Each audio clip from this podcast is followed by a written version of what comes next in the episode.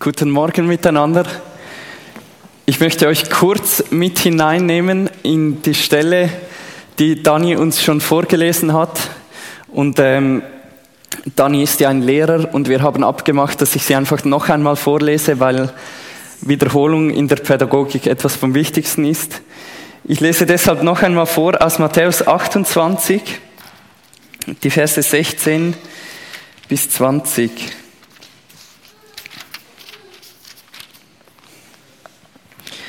Die elf Jünger gingen nach Galiläa zu dem Berg, den Jesus ihnen genannt hatte. Als sie ihn dort sahen, fielen sie vor ihm nieder. Einige aber hatten Zweifel. Da ging Jesus auf seine Jünger zu und sprach, ich habe von Gott alle Macht im Himmel und auf der Erde erhalten. Deshalb geht hinaus in die ganze Welt und ruft alle Menschen dazu auf, meine Jünger zu werden. Tauft sie auf den Namen des Vaters, des Sohnes und des Heiligen Geistes Lehrt sie alles zu befolgen, was ich euch aufgetragen habe. Ihr dürft sicher sein, ich bin immer bei euch, bis das Ende dieser Welt gekommen ist. Wir stehen gemeinsam mit den Jüngern von Jesus auf einem Berg. Auf diesem Berg gibt Jesus ihnen sozusagen den letzten Auftrag, bevor er zurückgeht in den Himmel zu seinem Vater. Und ich stelle mir vor, dass es für die Jünger ein Moment ist, den sie nie mehr wieder vergessen werden weil sie jetzt mit Jesus drei Jahre lang unterwegs waren, ihn innig kennengelernt haben. Dann ist er gestorben. Er wurde gekreuzigt, am Kreuz hingerichtet wie ein Verbrecher. Und dann ist Jesus von den Toten wieder auferstanden. Und in diesem Moment, denke ich, sind die Jünger noch so ganz verwirrt, vielleicht ein bisschen geflasht, kann man sagen, davon, dass Jesus wieder auferstanden ist und gespannt, was jetzt als nächstes passiert. Gespannt, was Jesus ihnen sagt, wenn er sie jetzt ein letztes Mal zusammennimmt. Was wird er ihnen sagen? Was wird er ihnen sagen, bevor er wieder in den Himmel geht? Und Jesus, das Erste, was er zu seinen Jüngern sagt, ist, ich habe von Gott alle Macht im Himmel und auf der Erde erhalten.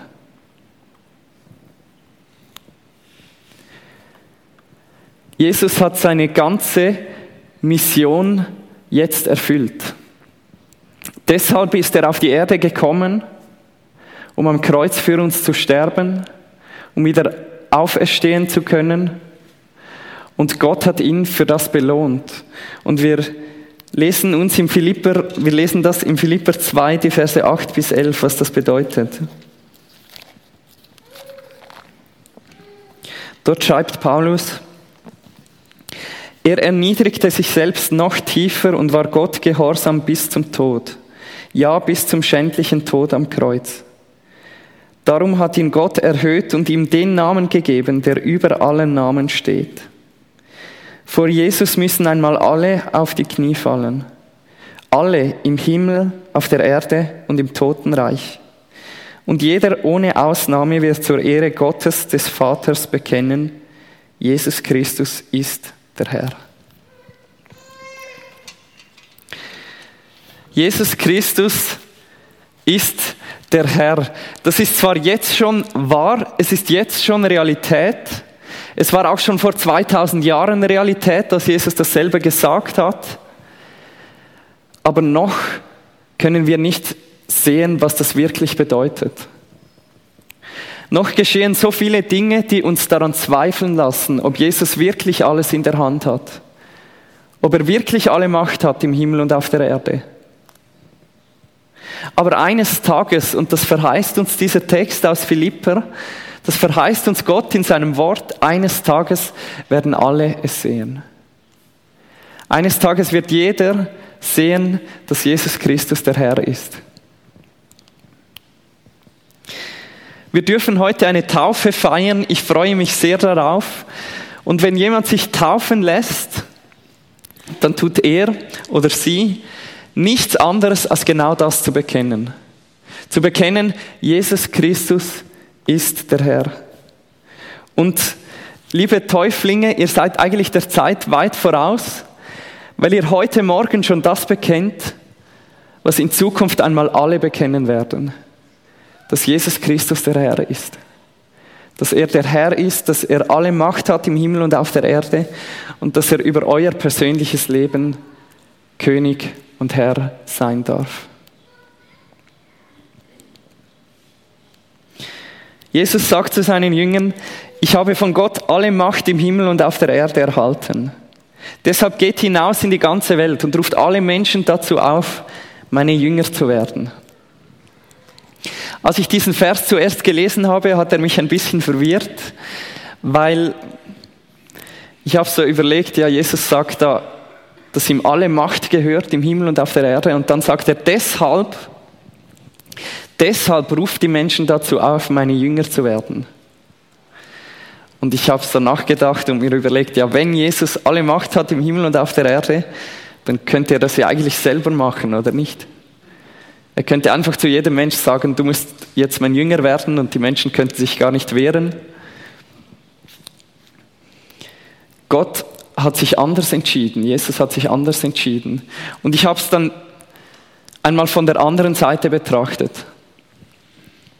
Wenn Jesus wirklich alle Macht gehört, dann ist es doch auch ein riesiges Privileg, dass er uns überhaupt gebrauchen will. Dann ist es eigentlich ein riesiges Vorrecht, dass er sagt, mir ist alle Macht gegeben, aber ich möchte dich gebrauchen. Ich möchte mit dir unterwegs sein, ich möchte mit dir mein Reich auf dieser Erde bauen.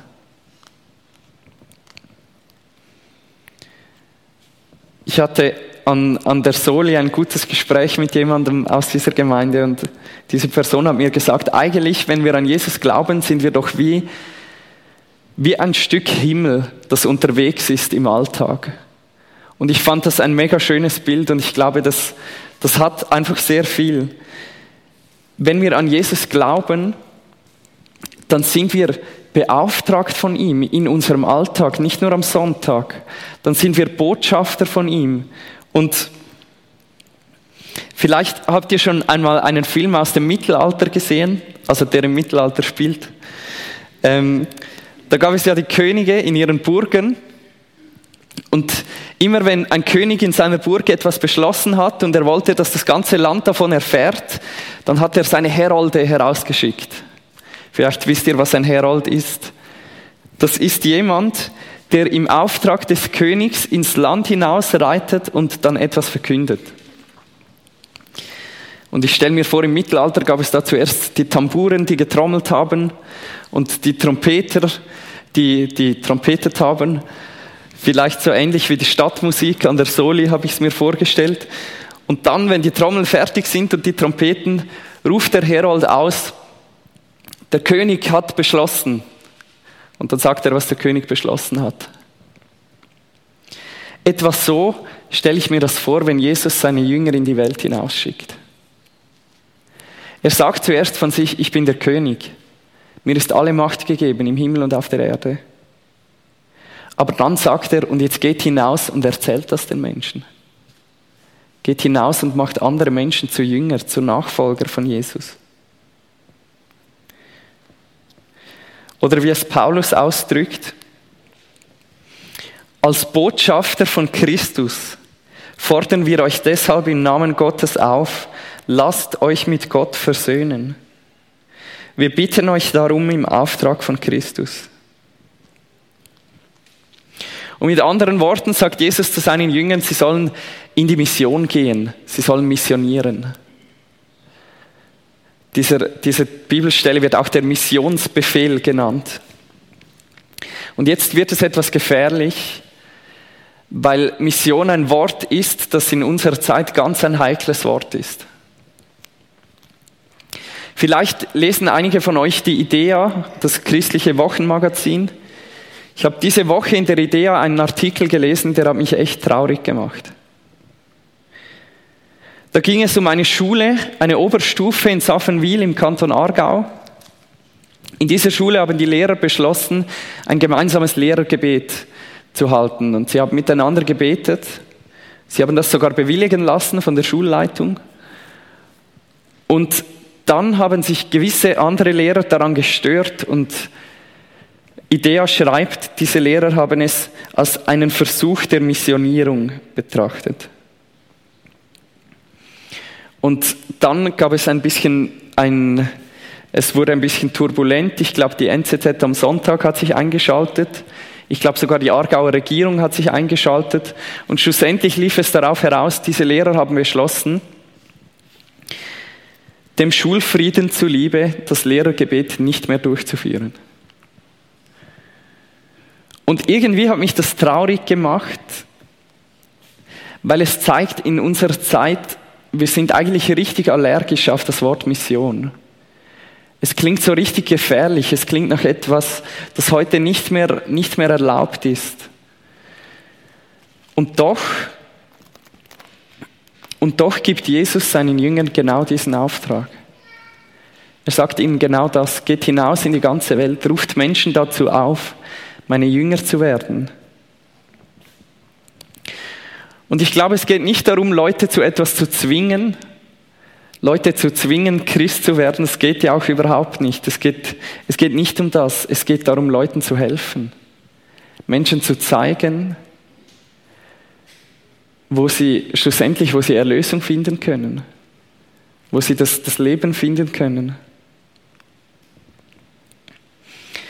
Wie sollen die Jünger jetzt andere zu Jüngern machen?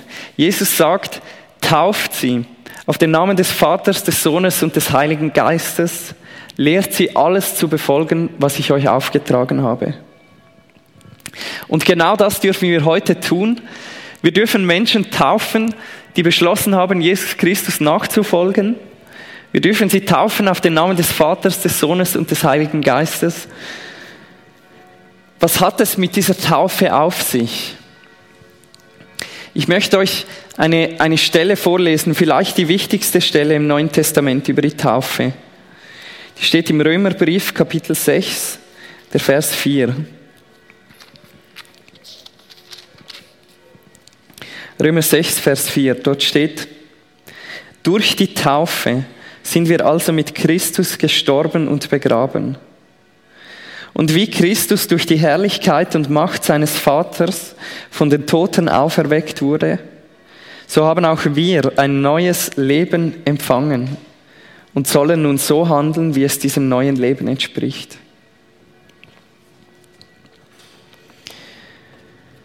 Durch die Taufe sind wir mit Jesus Christus gestorben und begraben. Die Taufe ist ein Symbol auf der einen Seite und ein Bekenntnis auf der anderen Seite. Sie ist ein Symbol, weil sie aussagt, genauso wie ich unter das Wasser getaucht werde, und das kann ja tödlich sein, wenn man zu lange unten wäre, dann würde man sterben. Genauso ist Jesus Christus gestorben. Und genauso wie ich aus dem Wasser wieder heraufkomme, genauso ist Jesus Christus auferstanden. Und wer sich taufen lässt, der bekennt gleichzeitig, das ist für mich passiert. Ich darf Anteil haben an dem, was Jesus Christus getan hat. Meine Sünden sind deshalb vergeben, weil Jesus Christus gestorben und auferstanden ist. Mein altes Leben ist vorbei. Gott hat mir ein neues Leben geschenkt.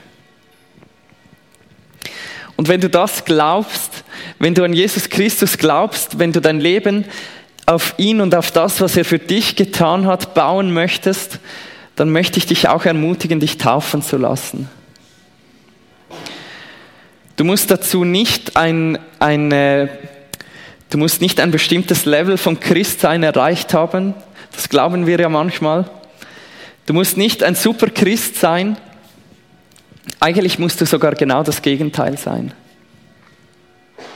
Eigentlich musst du genau erkennen, dass du Jesus Christus dringend brauchst. Dass du dich nicht selber erlösen kannst, sondern dass du Erlösung brauchst von Jesus. Und du musst erkennen, dass du dir ein Leben ohne ihn nicht mehr vorstellen kannst.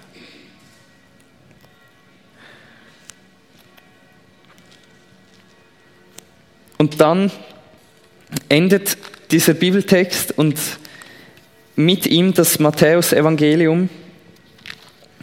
Und ich möchte euch einfach den Schluss noch was vorlesen. Es ist eigentlich eine meiner Lieblingsbibelstellen. Ich weiß noch, als, ähm, als ich vor einigen Jahren mit dem Studium angefangen habe, da gab es immer so ein kleines Fest ähm, für, die, für die neuen Studenten. Die mussten da ganz viele Fragen beantworten und zeigen, was sie können und so. Und eine Frage war, was ist euer Lieblingsbibelvers? Und ich weiß noch genau, ich habe dann gesagt, Matthäus 28, Vers 20, weil wir da die Verheißung haben, dass Jesus Christus bei uns ist. Und ich bin mega gespannt auf die Geschichten von den Täuflingen, die wir nachher hören werden, weil sie genau das erlebt haben, weil sie erlebt haben, Jesus Christus war da, sogar dort, wo sie selber nicht mehr konnten, sogar dort, wo sie, wo sie vielleicht selber davongelaufen sind, war Jesus Christus trotzdem da. Und das möchte ich euch jetzt noch vorlesen. Jesus sagt zu seinen Jüngern, ihr dürft sicher sein, ich bin immer bei euch, bis das Ende dieser Welt gekommen ist. Ich möchte noch beten mit uns und dann singen wir gemeinsam ein Lied und danach dürfen wir die Zeugnisse der Täuflinge hören. Jesus Christus, ich danke dir für das, was du für uns getan hast und ich danke dir, dass wir es feiern dürfen heute Morgen in der Taufe. Danke, dass du für uns gestorben und auferstanden bist. Und Jesus, vielleicht möchtest du heute Morgen Herzen berühren. Ich bitte dich, dass du das tust. Ich bitte dich, dass du uns zeigst und dass wir schmecken und sehen dürfen, wie gut du bist.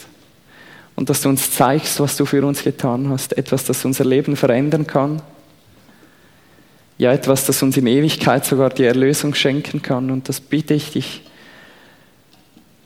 und ich bitte dich, dass du die Täuflinge segnest. Bitte schenk, dass sie nicht zu nervös jetzt sein müssen. Und Herr, ich freue mich einfach darauf, nachher von ihnen zu hören. Amen.